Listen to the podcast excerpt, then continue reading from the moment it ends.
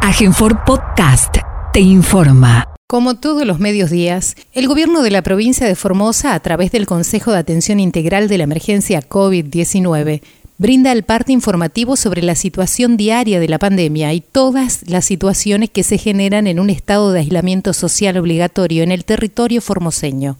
Luego de la lectura del parte diario, las autoridades provinciales responden las preguntas de los periodistas. Vamos a proceder a brindar el parte informativo número 89, correspondiente al día 10 de junio del 2020 del Consejo de Atención Integral de la Emergencia COVID-19, creado por decreto del Poder Ejecutivo Provincial 100 del presente año. 1.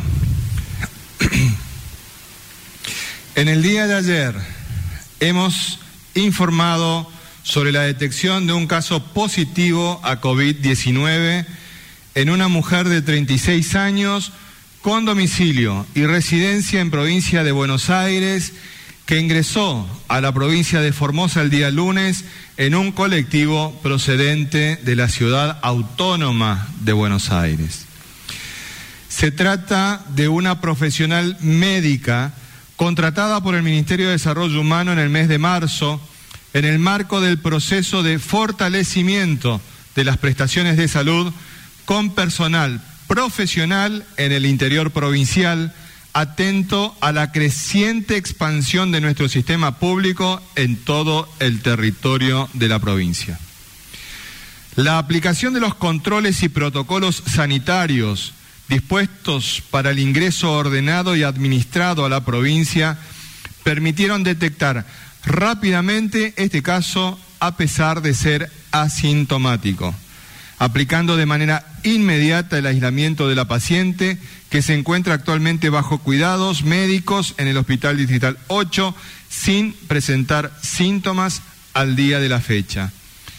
A la vez que se implementó la estrategia de bloqueo y control con relación al resto de los pasajeros del mismo ómnibus, quienes serán hisopados en su totalidad el día viernes. Este caso, si bien no es autóctono de Formosa, nos puso a prueba. El desarrollo de los hechos demuestra de manera contundente el acierto de las medidas de política sanitaria que la provincia de Formosa ha dispuesto en el marco de la pandemia, así como la efectividad en su implementación por parte de los controles preventivos, tanto de seguridad como de salud.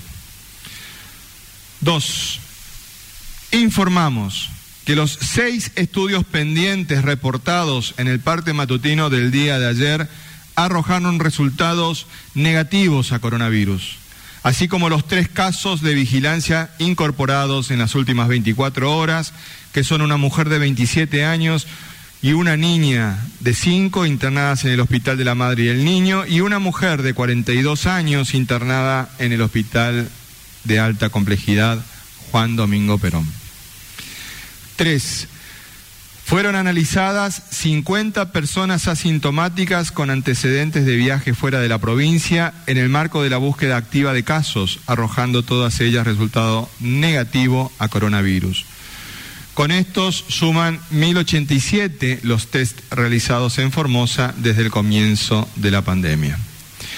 Cuatro, existen 646 personas con aislamiento obligatorio y preventivo sometidas al protocolo sanitario vigente en la provincia. En el día de la fecha se darán de alta 17 personas por cumplimiento de la cuarentena sin presentar síntomas. 5. En el día de ayer ingresaron 613 vehículos al territorio provincial, de los cuales 607 eran camiones de carga. Son un total de 684 personas, 12 de ellas con intención de permanecer en la provincia, iniciando la cuarentena obligatoria. 6. Fueron controladas 15.273 personas en la vía pública en el marco de la tarea preventiva que lleva adelante la policía en toda la provincia. Fueron judicializadas 328 personas por incumplir las restricciones de circulación, iniciándose las causas penales correspondientes. Se controlaron 8.866 vehículos y se secuestraron 46 de ellos y una embarcación. A partir del control de circulación restringida por terminación de patente, se han secuestrado en el día de ayer nueve automóviles y 27 motocicletas. Asimismo, fueron notificadas 242 personas por no usar barbijo en la vía pública. 7. La Subsecretaría de Defensa del Consumidor y Usuario realizó tareas de control en la ciudad capital y en las localidades de Villa Escolar, Mansilla y Villa 213, siendo fiscalizados en total 23 comercios de diferentes rubros, labrándose 70 actas de infracción con secuestro de 1.700 kilogramos de alimentos no aptos para el consumo y clausura preventiva de cuatro comercios. En los controles bromatológicos realizados ayer por la Municipalidad de la Ciudad de Formosa, se inspeccionaron 30 comercios, labrándose 23 actas de infracción con decomiso de 186 medicamentos vencidos y 95 kilogramos de mercaderías no aptas para el consumo. Asimismo, se clausuraron tres locales por venta de bebidas alcohólicas y atención fuera del horario habilitado. 8. En el día de mañana, jueves 11 de junio, continuará la fumigación espacial contra el dengue en Laguna Neinec, Laguna Blanca, Siete Palmas, Clorinda, Pirané, Las Lomitas, Ingeniero Juárez, Espinillo y Ciudad Capital. El trabajo de descacharrizado en conjunto entre el Ministerio de Desarrollo Humano y Vialidad Provincial continuará en el barrio Villa Lourdes. 11. Hoy, 10 de junio, es el aniversario de la caída en combate del sargento ayudante Gumercindo Acosta, héroe formoseño en Malvinas. Y es también el día de la afirmación de los derechos argentinos sobre las Islas Malvinas, islas del Atlántico Sur y del sector antártico. Esta perseverancia inclaudicable del pueblo argentino en la reivindicación de ese pedazo de suelo patrio es la misma perseverancia que tenemos los formoseños en la defensa de nuestra salud pública. Hemos sido puestos a prueba y nuestro sistema funcionó tal cual lo habíamos planificado. Estamos fortalecidos.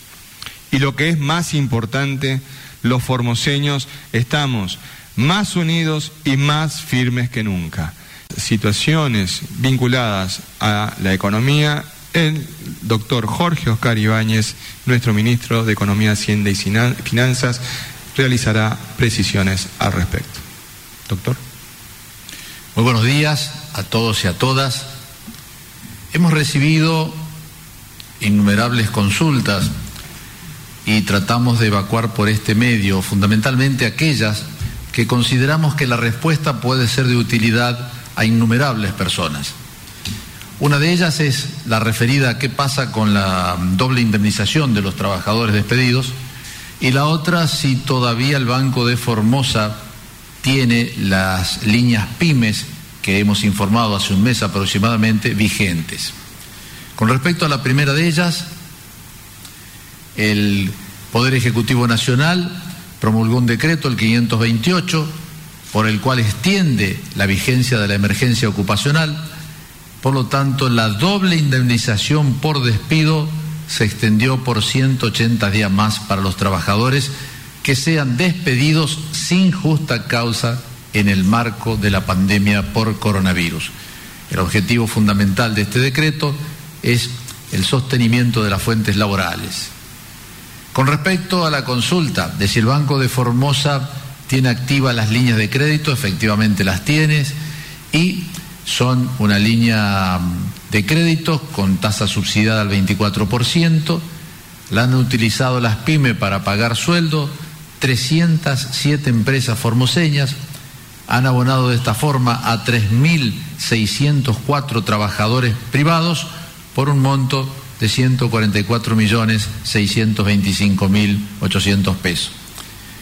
La misma línea contempla también créditos para capital de trabajo, 317 empresas formoseñas por un monto han sido asistidas de 134 millones 40 mil 869. Y esta es la línea a tasa cero del Banco de Formosa, 1.075 beneficiarios por 114 millones 940 mil 898 pesos. Y acá teníamos dos consultas, una que quedó de ayer referente a que si cuando te acreditan el crédito en tu tarjeta de crédito, que es la única forma de cobrar este crédito, de allí podías disponer para pagar servicios o para pagar distintas cosas. Podés disponer para pagar lo que quieras, salvo la compra de divisas, es decir, no comprar dólares, después lo que vos quieras. Y también la otra aclaración era de por qué le siguen debitando, por ejemplo, el débito automático cuando entra en la tarjeta. Bueno, eso está previsto en la resolución del Banco Central, lo que ocurre que tenés que solicitarlo. Es decir, si vos tenés un débito automático de cualquier crédito, de cualquier servicio, tenés que solicitarle a la empresa proveedora de la tarjeta de crédito que te exima de la línea a tasa cero de realizar cualquier tipo de descuento. Si no lo pedís, lamentablemente cuando te acreditan el crédito te descuentan el débito automático.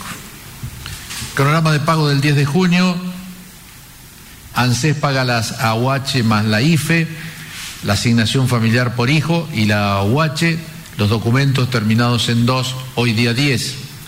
El cronograma de pago de ANSES de las jubilaciones y pensiones del CIPA, los haberes que no superen los 18.952, los documentos terminados en 2 se les acredita hoy día 10. La asignación por embarazo comienza también a pagarse hoy, los documentos terminados en 0, hoy 10 de junio.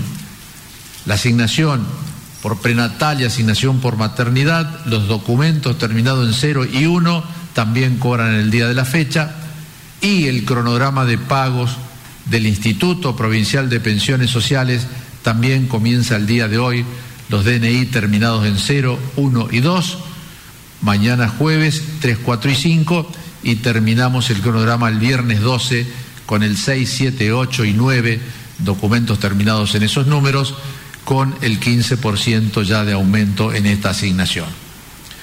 Cuidémonos entre todos, lavémonos la mano con mucha frecuencia, eso es todo. Realicen las preguntas que deseen formular. Una pregunta por multimedio. ¿Qué tal? Buenos días, Ariel Gay para C3 Noticias. Eh, a quien corresponda, ¿cuáles son las medidas de bioseguridad, eh, si es que se extreman en este tiempo con este resultado, eh, que llevan los profesionales de la salud y también el personal de seguridad que está en contacto tanto con, que pueda estar en contacto con la pacienta o con aquellas personas que integraron esa comitiva? Muchas gracias. Bueno, con respecto al cuidado que deben tener todas las personas que tienen contacto con un caso sospechoso y con mucho más razón con un caso confirmado, están dadas las condiciones para que el riesgo sea cero. Riesgo cero es la consigna para todo el personal de salud o personal policial que tenga contacto. ¿Por qué? Porque primero se requiere una capacitación de cómo colocarse los elementos. Segundo, se requiere una evaluación de que la capacitación dio su resultado. ¿Qué quiere decir? Que estén aptos verificablemente. Y tercero, que tengan los elementos de protección personal. ¿Cuáles son los elementos de protección personal que requieren las personas de contacto sanitario o que pueda ser también de la policía? No así el caso más específico, que también lo voy a comentar, que requiere sobre todo en un proceso médico, en, en un lugar donde se haga un procedimiento. Los elementos de protección personal son, en principio, el barbijo, un barbijo quirúrgico. Segundo, un camisolín en los casos del personal de contacto. Tercero, el uso de gafas, que lo deben tener. Cuarto, y para algunos procedimientos, antes y después del lavado de manos con agua y jabón, en algunos casos se utilizan guantes descartables al momento del procedimiento. Nosotros, además de eso, en muchos, en los, en los hospitales, a veces agregamos que no está indicado, pero igualmente es un plus que se da, es el uso de botas también descartables y cofias descartables. O sea que el personal está equipado en todo, de arriba abajo, digamos así, cubriendo todas las superficies.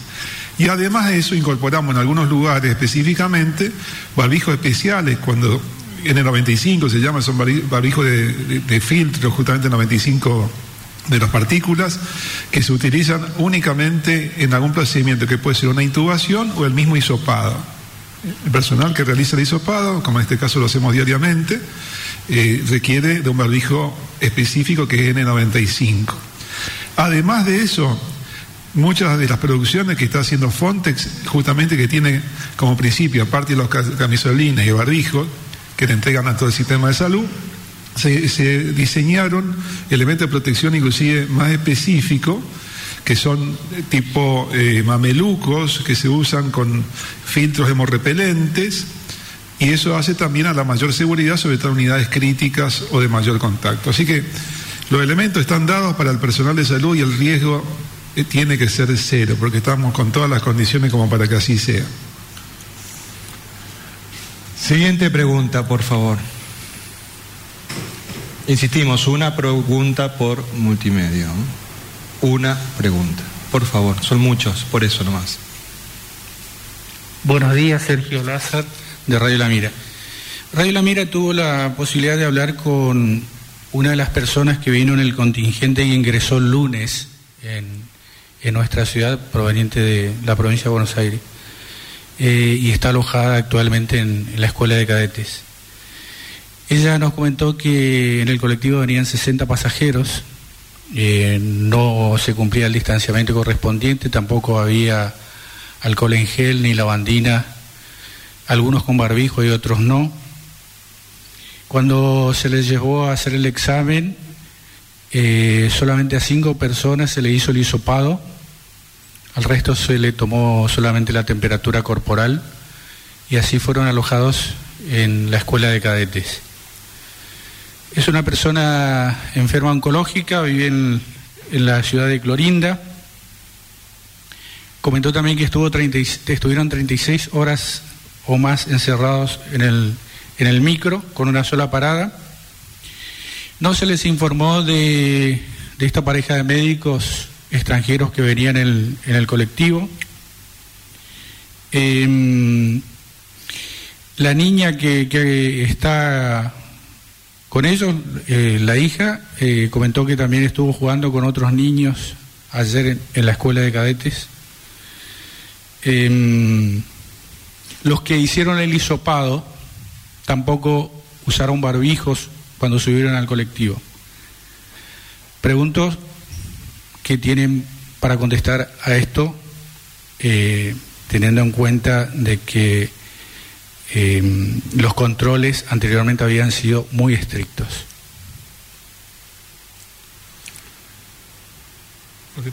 Bueno, respecto a todas las medidas de seguridad que tiene, que tiene la provincia, y en esto voy a resaltar que en muchos de estos casos ni siquiera están dichos por el protocolo ni de la OMS ni del Ministerio de Salud de la Nación, sino que son un agregado que le hemos dado a todos los protocolos de seguridad y sanitario para mayor garantías de detectar rápidamente, como fue en este caso, una situación y de evitar su transmisión. Por ejemplo, eh, comenzamos con el permiso que se le otorga, que requieren todas las personas para el ingreso eh, que se realiza en la provincia, con la autorización correspondiente, que esté en los lugares disponibles, el control sanitario que se le hace eh, cuando cruza a, Mansilla, que es un control de se le verifica la temperatura, se le pregunta síntomas, ahí se han captado muchas personas sintomáticas. Este fue un caso, pasó esos controles, que lo otro también a resaltar es la unidad de pronta atención para la contingencia, que es la UPAC, donde todos los que ingresan provenientes del sur, tienen que sí o sí pasar por esta unidad con un trabajo que se hace con un contrabajo médico, enfermería, y los hisopados que se realizan se les, se les hace a las personas que vienen de lugares de transmisión o circulación comunitaria. Lugares donde no hay transmisión, no hay necesidad de hacerlo. Igualmente vamos a reforzar todo eso de acuerdo a la disponibilidad de, de insumos que haya. Pero se le ha hecho, en este caso, a 32 personas se le hizo el hisopado. Entre esos, aparte de la mujer eh, eh, profesional médica, al marido y a la hija. Los resultados de el marido y la hija son negativos, así como el resto de los 31 hisopados que se han realizado, que se van a completar todo esto para el día viernes. No hay ninguna persona asintomática. En este caso fue una persona asintomática. Asintomática. que si no lo hubiéramos hecho este hisopado, que no está dentro de los protocolos de otros lugares, hubiera ingresado. Hubiera ingresado. Entonces, en este caso, justamente para demostrar de que tenemos un plus más los formoseños para mayor control que no es solo el ingreso, no es solo el control y tampoco el alojamiento obligatorio tantas veces cuestionado. ¿Cuántas veces las personas se resistían? Hubo comentarios y manifestaciones en contra de esta disposición de la provincia de que haya un alojamiento de 14 días, que es el tiempo que puede durar la incubación, en un lugar ya asignado y supervisado por el equipo de salud. En este caso nos ha permitido absolutamente el control de la situación, sabemos quiénes son los contactos. En el caso del el colectivo, fíjense, ¿cómo define la nación un contacto estrecho? En un colectivo o en un avión. Refiere que haya, que haya dos asientos adelante, dos atrás y dos al, al costado. Ese es el perímetro que define de caso de contacto estrecho. Y es a quienes uno tiene que aislar y estudiar nosotros, ¿qué, hicimos? No solo eso, eh, el perímetro de los dos, no, todo el, todo el colectivo, los, los, eh, los mismos choferes, las personas de contacto, todos están en aislamiento y se les va a realizar el hisopado dentro de estas 48 horas. Entonces, los márgenes de seguridad que estamos dando son muchísimo mayores a cualquiera de los lineamientos que refiere la OMS, inclusive Nación. ¿Cuál es el mensaje? El mensaje es que nuestro sistema se puso a prueba y nuestro sistema funcionó. Hay un aspecto relevante en lo que nos acaba de señalar el doctor Mario Romero Bruno. ¿Recuerdan ustedes las quejas que hemos tenido de nuestro sistema de alojamiento preventivo? ¿Recuerdan ustedes las quejas que hubieron respecto de la decisión que tomamos de que persona que ingresaba a la provincia con ánimo de permanecer en ella, iba a ser 14 días de cuarentena en un centro de aislamiento preventivo. ¿Se dan cuenta la importancia en este momento de lo que son las medidas sanitarias que hemos tomado? Es la oportunidad de verdaderamente sentirnos orgullosos. Y el cuidado que estamos teniendo en esta situación es el cuidado que debemos tener siempre. Esta mesa, como vocera oficial del Consejo de Atención Integral de la Emergencia, ha dado muestras de que jamás hemos ocultado información. La hemos brindado de manera adecuada, en un lenguaje sencillo, y sin estigmatizar a nadie. Porque esta es una situación que no distingue ni clases sociales, ni ideología política, ni nacionalidad, nada. Basta con que seas persona. Y en ese sentido me parece muy importante poner de resalto la necesidad de cumplir con los protocolos sanitarios preventivos que tenemos todos los formoseños. Lejos de amilanarnos, esto nos da mucha más energía, mucha más entereza, porque demuestra de que las decisiones que hemos tomado como Consejo de Atención Integral de la Emergencia, presidido por el gobernador de la provincia, Gildo Infran, en materia sanitaria para proteger al pueblo de Formosa del coronavirus, tienen sentido, tienen efecto y resultados concretos. Es más, tienen una sobreexigencia por encima de los protocolos nacionales. Por eso estamos convencidos de que el camino que estamos transitando es el camino adecuado. Este caso, como señalábamos en el parte informativo, es un caso importado. Es un caso de una persona domiciliada y residente en provincia de Buenos Aires que tomó un ómnibus en la ciudad autónoma de Buenos Aires. Asintomático. Se realizaron todos los controles, por eso también hay mucha, muchas palabras que surgen en las redes sociales. Se le realizó un control en la terminal de Lepiane. Está firmado por un médico de la ciudad autónoma donde señala que la paciente no presenta inconvenientes, al igual que el resto del pasaje. Se le realizó otro control en el ingreso a nuestra provincia, en Mansilla, y se le realizó un tercer control en la OPAC. Todos estos controles los llevamos adelante en nuestra provincia con personal de nuestro Ministerio de Desarrollo Humano. Lo importante de esto, ¿qué es? Estábamos alertas, estábamos atentos, un caso fue detectado, ese caso está aislado, bloqueada la situación y vamos a hacer el día viernes un hisopado al resto del pasaje para descartar cualquier tipo de situación de riesgo. Esa es la realidad. Siguiente pregunta, por favor. Muy buenos días, Jorge Sánchez para Noticiero 11, consultarle al doctor Mario Romero Bruno. Eh, varios eh, vecinos del barrio, aledaños al Hospital Distrital 8, están preocupados por la propagación del virus. ¿Qué porcentaje de probabilidad existe de que este virus salga de ese lugar donde está esta persona con el caso positivo aislada? Muchas gracias.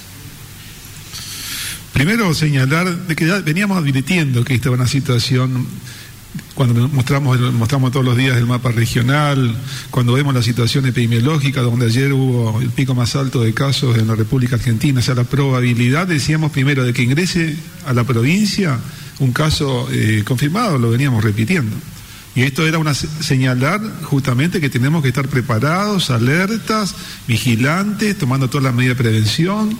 Esto fortalece todos los consejos que venimos diciendo. A partir de ahora también nos, tenemos que dar cuenta de que todo lo que venimos hablando, del distanciamiento social, de mantener dos metros de distancia, de evitar las reuniones con las, conglomeraciones que en muchos casos se están dando, de utilizar el barbijo, eso es verdad. Esto reafirma todos los consejos a raíz de este ingreso a la provincia de una persona eh, confirmada, asintomática pero confirmada. Lógicamente se dan las medidas de, de aislamiento correspondientes durante 14 días que va a tener esta persona, por más que no tenga síntomas, va a estar 14 días en aislamiento. Antes de irse alta se le van a tomar dos muestras de hisopado y que tienen que ser negativos. Esta es una recomendación de Nación para casos sintomáticos. Y se le, da el alta cuando la persona tiene dos hisopados después de no tener más síntomas. Esa es la recomendación. Nosotros, como decimos, vamos más allá. Van a estar los 14 días y se le van a hacer dos hisopados para que la persona pueda reintegrarse a la actividad sin a su actividad normal sin riesgo. Dentro del establecimiento, como le decía, cómo puede darse la transmisión comunitaria? a partir de que haya una persona que no tenga los recaudos, las medidas de bioseguridad, que esa persona se enferme, que ese enfermo vaya a la comunidad. Esa sería la propagación o transmisión.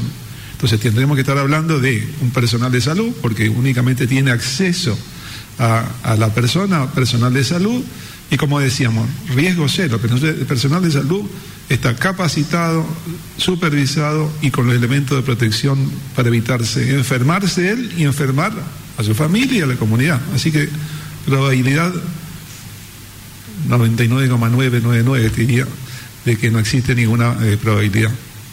Siguiente pregunta, por favor. Muy buenos días, Hernán Salinas para el Diario de la Mañana y Radio Viva. Eh, la consulta a quien corresponda. Primeramente agradecerle, ministro, por la posibilidad de que todos los medios podamos preguntar el día de hoy.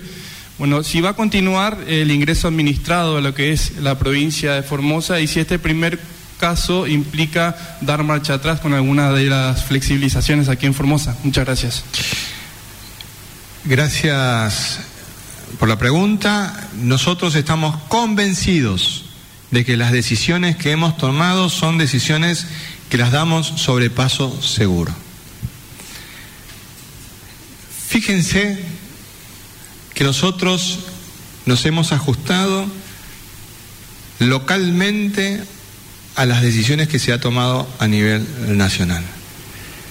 Eso implica de que estamos más firmes y más seguros en que las decisiones adoptadas por el gobierno de la provincia de Formosa son las adecuadas y las correctas.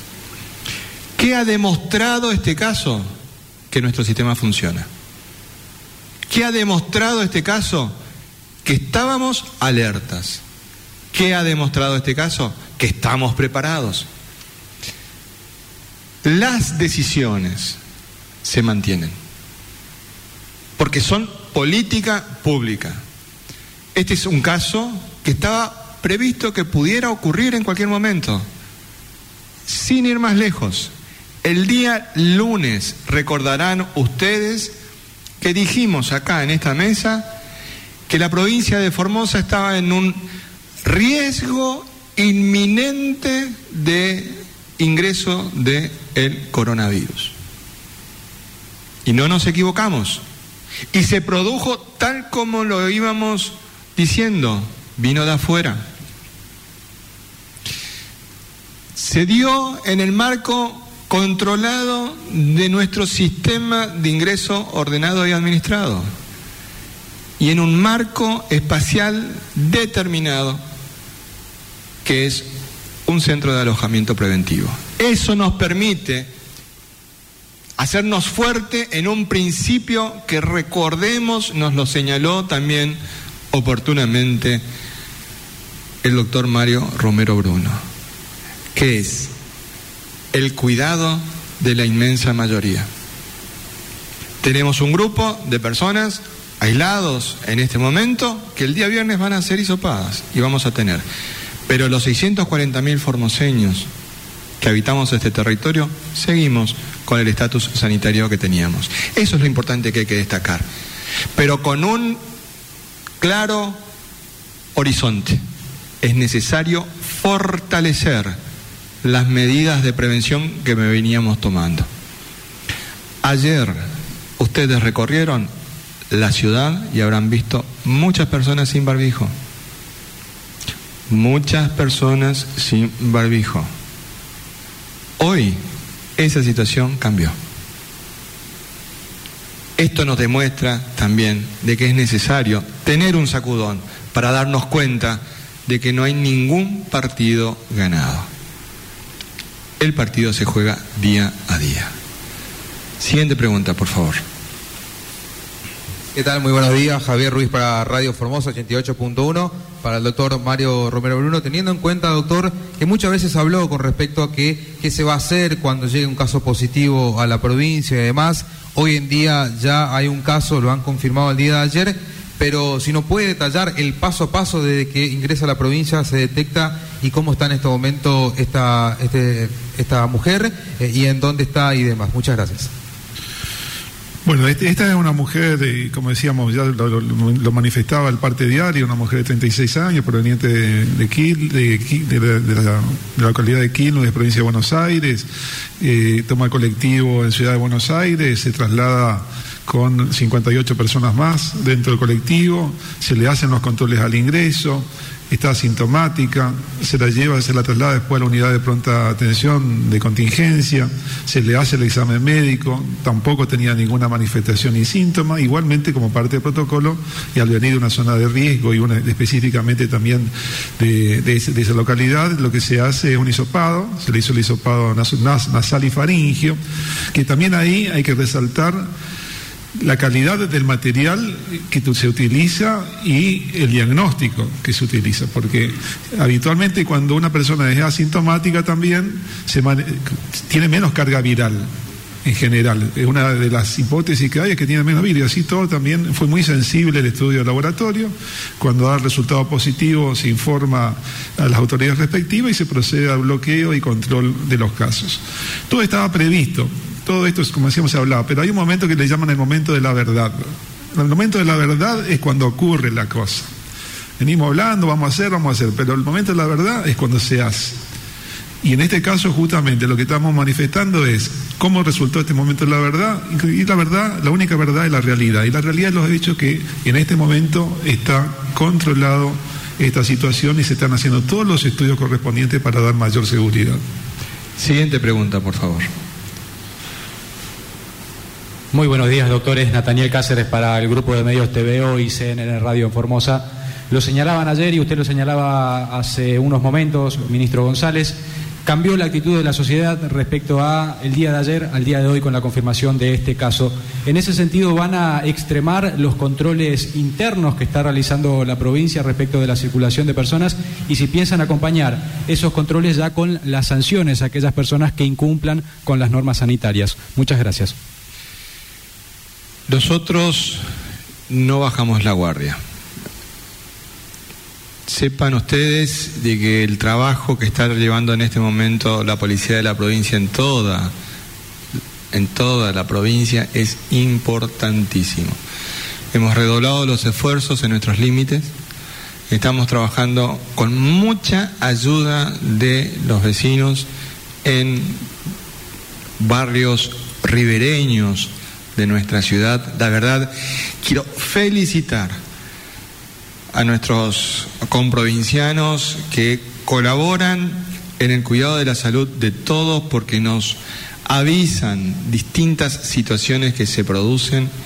Esa es la actitud de cuidado que estamos teniendo en este momento.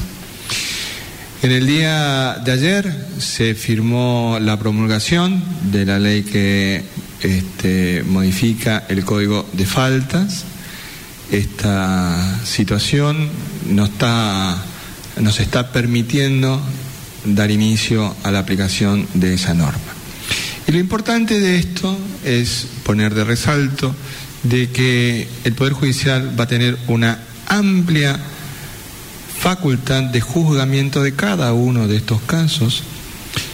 El código le ofrece distintas posibilidades, si bien las sanciones a simple vista suenan sumamente agresivas según algunos medios de comunicación, olvidándose que en la ciudad autónoma de Buenos Aires, donde son gobierno, la hicieron por decreto de necesidad y urgencia y son más pesadas las sanciones que las que se promulgó acá en la discusión legislativa, pero eso se olvidan.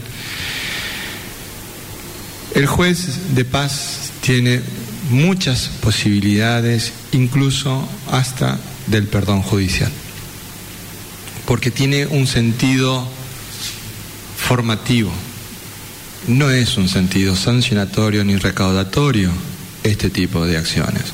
Entonces, es una herramienta más que tenemos.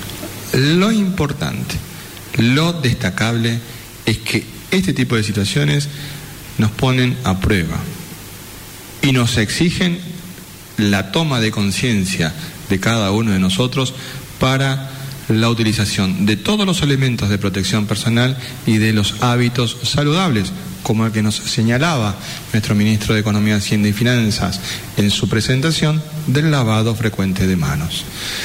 Siguiente pregunta, por favor.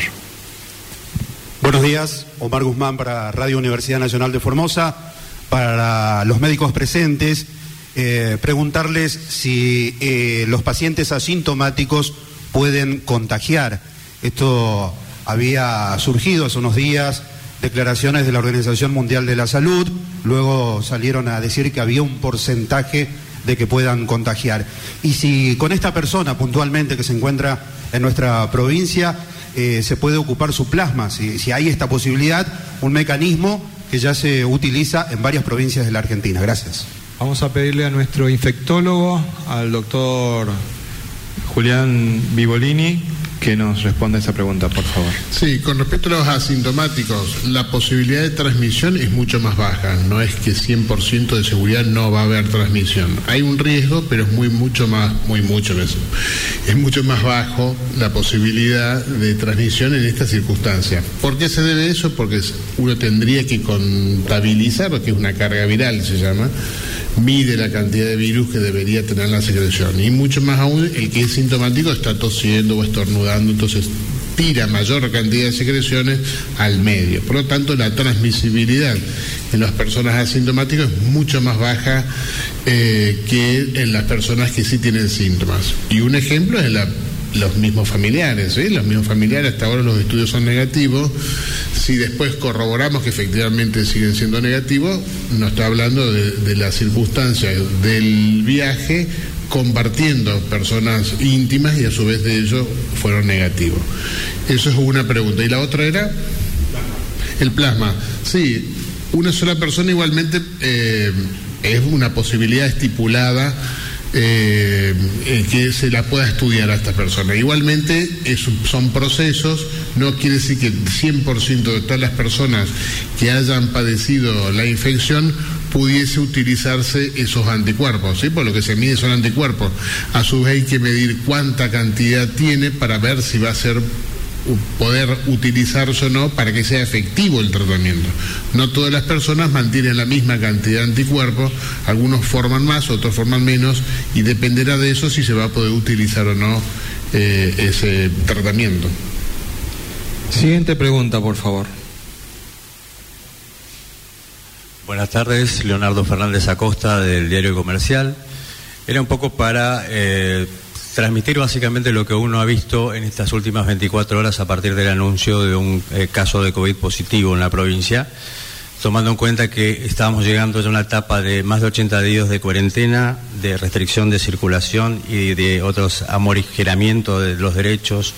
El ciudadano de la ciudad de Formosa se sentía, digo, como un poco aliviado por esto que estaba pasando Sucedió lo del decreto nacional respecto del presidente en cuanto a pasar a las provincias sin circulación de virus a una situación de aislamiento social, ya dejando hacia atrás eh, la restricción de circulación. El gobierno de la provincia decidió mantener eh, este tipo de restricciones. Aún así, digo, había una situación como de que la provincia estaba en una, en una situación inmejorable respecto del resto del país. Eh, la circunstancia es por qué el gobierno, tomando en cuenta que el partido de Quilmes tiene alrededor de 500 casos de coronavirus certificados, forma parte del conurbano bonaerense donde también está el partido de Verazategui con 260 casos confirmados de coronavirus y, y aproximándose hacia la capital federal más casos aún está eh, el municipio de Avellaneda, con más de 500 casos de, casos de coronavirus certificados.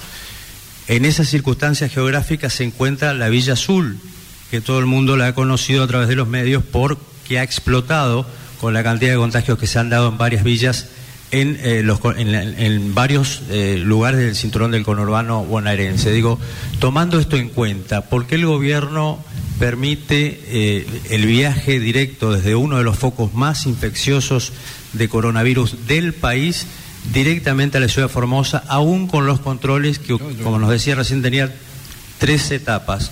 La primera dio eh, no positivo, la segunda dio no positivo, la tercera dio positivo ya con el problema dentro de la provincia.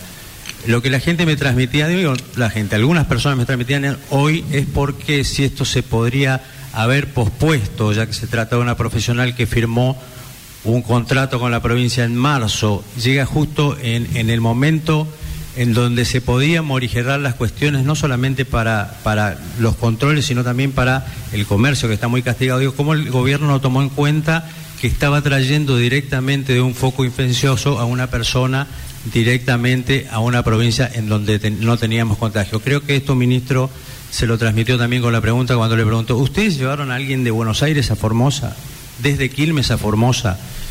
Eh, la situación está controlada, sigue sin haber circulación viral. Digo, de todas maneras creo que hay responsabilidades en haber tomado esta decisión cuando hay formoseños que están en Mansilla hace 15, 20 días y no pueden entrar, cuando hay formoseños que de manera ilegal son impedidos por municipios de entrar desde la provincia de Salta. Digo, son situaciones que la gente me ha transmitido y bueno, yo se, se lo transmito aquí ahora. Muchas gracias.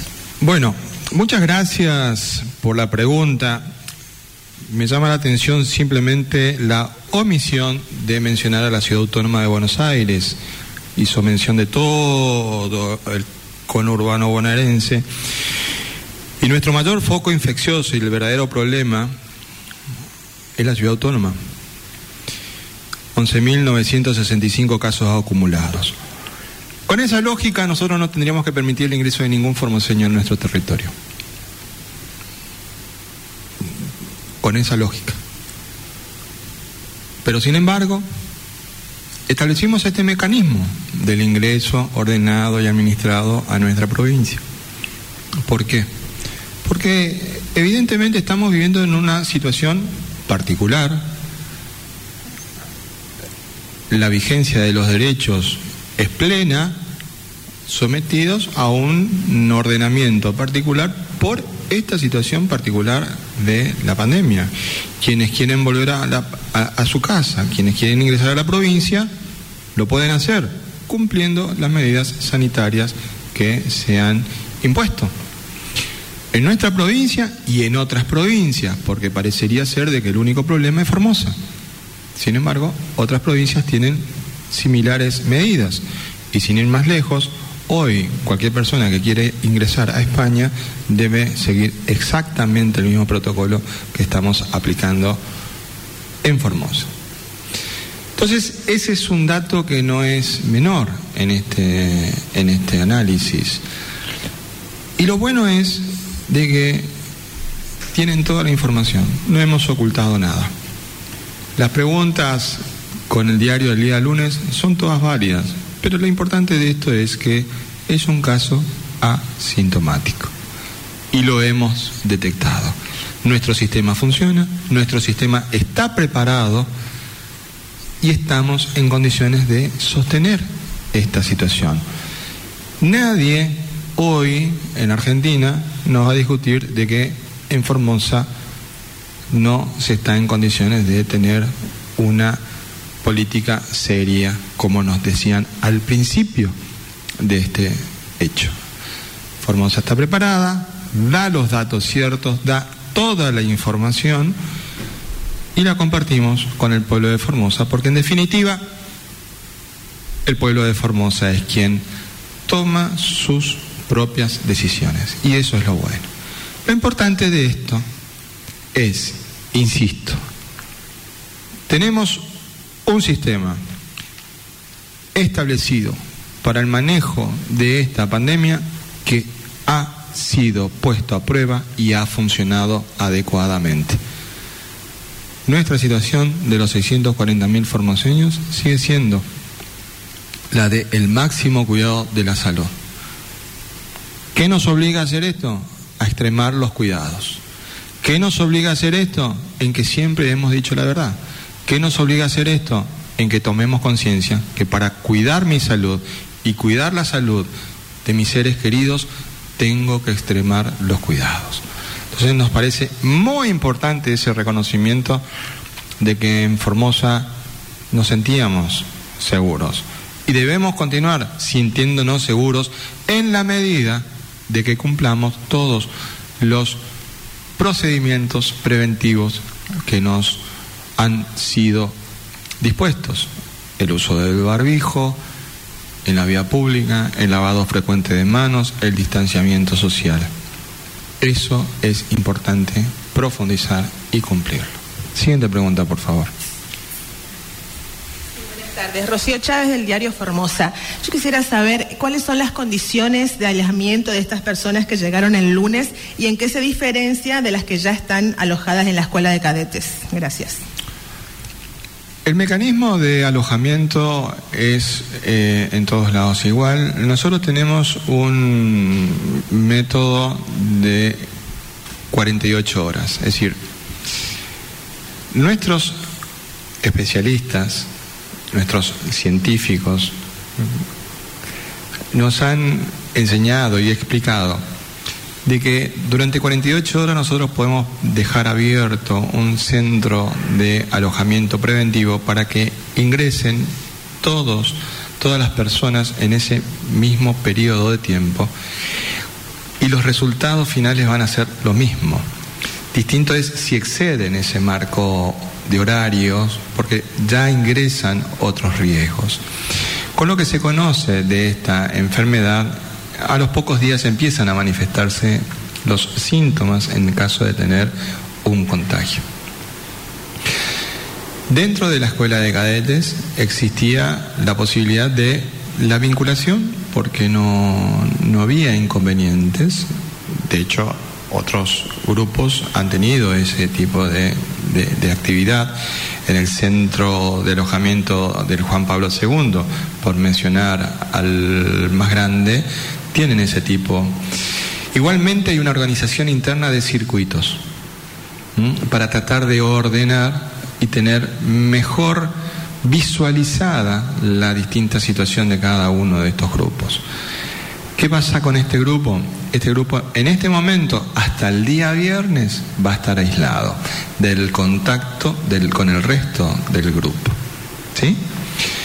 Esa situación lo único que significa es que no se va a poder vincular con el resto de los eh, formoseños que se encuentran en la escuela de cadetes hasta el día viernes en el que hagamos el hisopado y verifiquemos si existe o no el virus en alguno de ellos para evitar cualquier tipo de situación. Eso es un método de control y aislamiento y de bloqueo. Lo mismo hacemos con el dengue. Detectamos un caso de dengue, tenemos que hacer el bloqueo. Es decir, vamos a esa casa, hacemos la fumigación espacial de esa casa, pero también de un radio de esa casa de 200 metros, para poder combatir la expansión del mosquito, que tiene una capacidad de vuelo de 200 metros. En definitiva, Rocío, la gente está bien, en las mismas condiciones que el resto, lo único que no tiene contacto con los otros este, hospedados en ese centro de alojamiento preventivo.